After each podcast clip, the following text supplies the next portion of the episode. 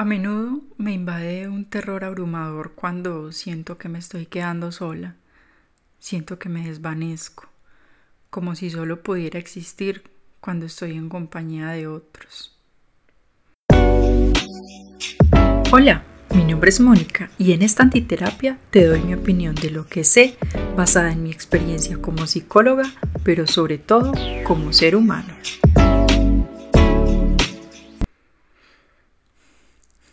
Qué terrible nos parece estar solos y qué abrumadora se vuelve nuestra compañía cuando nos quedamos a solas con nuestros pensamientos.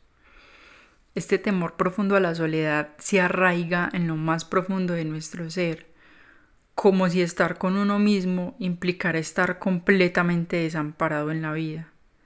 Nos aferramos a la presencia de los demás como un náufrago o un salvavidas creyendo que nuestra existencia solo se valida a través de la mirada ajena.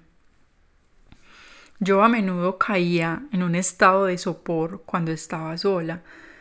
Mi existencia se veía reducida a buscar maneras de llenar esa soledad.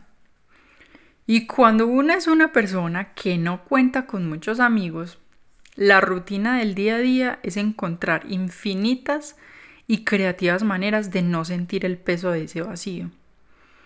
Y es que eh, la sociedad moderna a menudo glorifica, enaltece la extroversión y la constante conexión social, dejando poco espacio para apreciar la tranquilidad y el crecimiento que puede surgir de la soledad.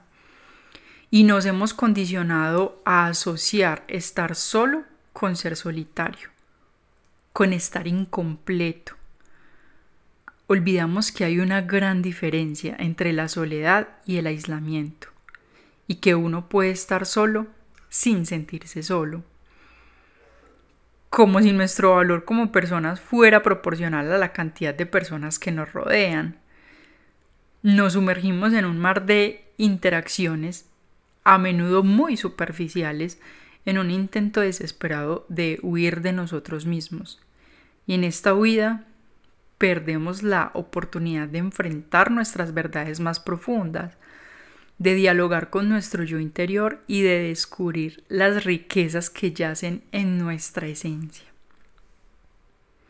Yo sé que suena aterrador eso de estar solo con sus propios pensamientos y dedicarse tiempo, pero olvidamos que cultivar la relación con nuestro ser es igual de importante que cultivar relaciones con los demás, porque al fin y al cabo la única y constante compañía que vas a tener por el resto de tu vida vas a ser tú misma. Y si tú misma te niegas a pasar tiempo contigo, a escucharte y a comprenderte, ¿cómo esperas que los demás lo hagan? Lo que le ofrecemos al otro es lo que somos, pero si no nos tomamos el tiempo de cultivarnos, ¿qué vamos a ofrecer? Y nos hemos vuelto tan dependientes del ruido externo, de la validación y la aprobación de los demás, que el silencio y la introspección nos resultan extraños y hasta intimidantes. Pero, ¿qué sucede cuando nos quitamos las máscaras sociales, cuando dejamos de actuar para un público y nos enfrentamos a la realidad de nuestro ser? A menudo lo que encontramos es que hemos sido extraños para nosotros mismos durante demasiado tiempo. Y la soledad, lejos de ser un abismo de desesperación, como usualmente lo vemos, puede convertirse en un espacio sagrado de reflexión y autodescubrimiento. Puede ser un momento para recargar, para realinearnos con nuestros valores y sueños, para crear, para sanar en la soledad podemos aprender a ser nuestros mejores amigos, a ofrecernos la compasión y el amor que tan generosamente le damos a los demás, pero que casi nunca nos damos a nosotros. Y sí, muchos dirán que pasan mucho tiempo solos, pero como les digo, no es estar solos, es estar con nosotros mismos, porque claro, puedes estar en casa sin compañía alguna, ¿Y qué te pones a hacer? O bien buscas a alguien para armar un plan, o te quedas echado en un sofá o en la cama viendo TikTok por horas, o en el mejor de los casos viendo Netflix, que pues en sí mismo no está mal, no estoy diciendo que ver algo en Netflix esté mal, si se hace de vez en cuando, pero ya si es algo que se vuelve rutina, entonces ya no estamos hablando de una actividad saludable, de despejar la mente, sino todo lo contrario. Estamos hablando de huir de nuestra mente. Pongámoslo de la siguiente manera. Tienes una pareja y el plan que hacen cada que se ven es siempre el mismo. Quedarse en casa viendo Netflix. No hay más planes, solo ese. Es lo único que hacen. No salen a conocer lugares nuevos, no buscan interacción y lo más importante, no existe la comunicación. No se hablan, no dialogan sobre lo que les gusta lo que no les gusta, sobre lo que les preocupa, ni siquiera hablan de banalidades o de lo que les ocurrió en el día. ¿Ustedes cómo creen que una relación así sobreviva? Si no se hablan, no se conocen, no cultivan la relación y al final esa rutina los consumirá y la relación se va a deteriorar. Y asimismo pasa con la relación con nosotros mismos, porque si cada que estás sola solo te dedicas a llenar ese vacío con actividades que no te nutren, que lo único que hacen es ocupar tu mente, pero sin realmente prestarle atención, la relación contigo se va a deteriorar. ¿Cómo relacionarte con otros si no te conoces? ¿Y cómo conocerte si no pasas tiempo contigo? Y ojo, porque pasar tiempo contigo no es aislarte del resto del mundo. Es una delgada línea que muchas veces pasamos de largo y claramente trae consecuencias negativas. Si decides pasar demasiado tiempo a solas, se verá afectada la capacidad de relacionarse con los otros.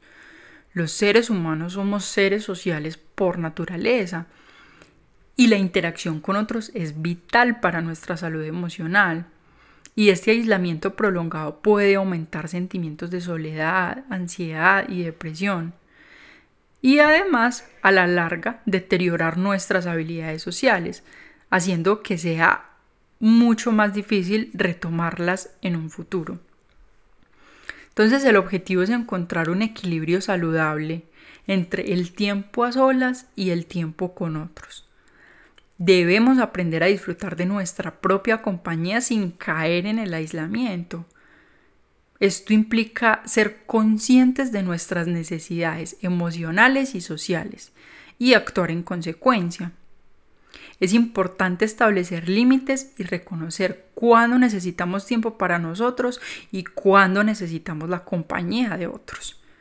Pero sobre todo es entender que ese tiempo a solas debe ser de calidad, dedicando tiempo a la autoaceptación y reflexión, aprendiendo a estar cómodos con nuestros pensamientos y sentimientos, incluso aquellos que pueden resultar un tanto desafiantes o incómodos, porque seguramente conoces más a tu pareja o a tu mejor amigo que a ti mismo. ¿Y por qué? Porque a esas personas sí les has dedicado tiempo, porque a esas personas sí las has escuchado cuando hablaban y cuando lloraban, porque por esas personas has hecho el esfuerzo de implicarte, de conocerlas, de preguntarles, de indagar, de analizar. Tú puedes eh, decir lo que les gusta, lo que no, lo mejor o lo peor de ellas, puedes anticipar incluso algunas de sus reacciones o notar si están tristes o están alegres con solo pasarles la miradita por encima.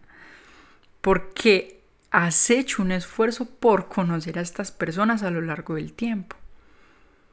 Pero a ti no te has dedicado ni la mitad de esfuerzo y tiempo. Así que de eso se trataría, pero contigo, de que te conozcas, pero que te conozcas de verdad hasta lo que menos te gusta de ti. Cuéntate a ti misma cómo eres, no cómo quieres ser o cómo te ven los demás. Conócete, conoce tus puntos débiles, aquello que te hace perder los estribos, eso que no te gusta de ti, lo que te cuesta reconocer. ¿Quieres ser una mejor persona? Identifica aquello en lo que debes trabajar para conseguirlo, y no por nadie, sino por ti. Te invito a que te preguntes cosas, a que te critiques, constructivamente, claro está, y a que seas honesta contigo, a que indagues, a que seas crítica, los problemas que has tenido a lo largo de, tu vida, ¿por qué crees que han sido? Quizás las cosas que te pasaron o te pasan son por factores que se salen de tu control, pero quizá también haya algo que puedas hacer. Hazte cargo de tu vida.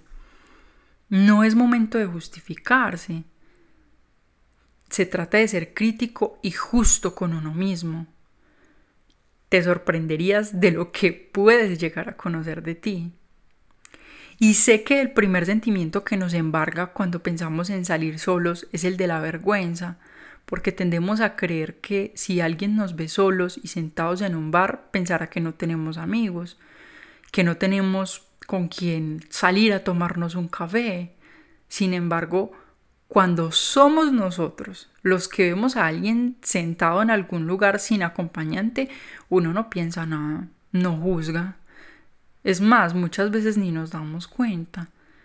No pensamos que esa persona no tiene a nadie o que no ha encontrado con quién tomarse ese café o comerse ese plato de comida. Irónico, ¿no creen? Entonces, dedícate el tiempo que te mereces. Porque así como te quemas la cabeza pensando en qué planes hacer con tus amigos o pareja, haz lo mismo pero contigo. Busca qué actividades te gustan y hazlas. O mira qué actividades has querido hacer pero que no has hecho porque no has tenido con quién y hazlas. Empieza a conocerte. Atrévete. Sale al cine, a comer un helado, tomar un café, una copa, ve a clases de baile, de pintura, lee, escribe, disfruta. Y recuerda que no se trata de pasar tiempo sola, se trata de pasar tiempo contigo.